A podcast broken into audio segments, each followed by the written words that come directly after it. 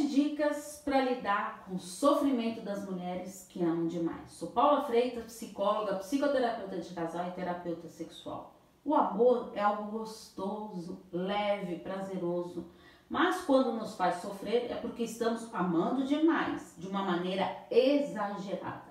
Quando a mulher não consegue lidar com essa situação, é fundamental procurar psicoterapia para que você absorva suas emoções e não perca a sua essência. Para isso será necessário você admitir a sua fragilidade e dificuldade de dominar a sua própria vida. Acreditar que será capaz de reverter essa situação. Aceitar-se completamente. Aceitar os outros como realmente são. Trabalhar a sua autoestima.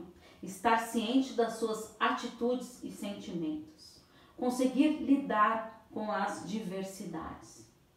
Deve-se estar atento porque as mulheres que amam demais, elas se anulam, deixando de nutrir a si mesmo para poder nutrir o outro.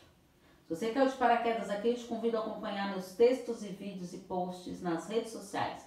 Podcast Relacionamento e Psicologia. Os links estão todos na descrição do YouTube e no Paula Freitas Psicóloga.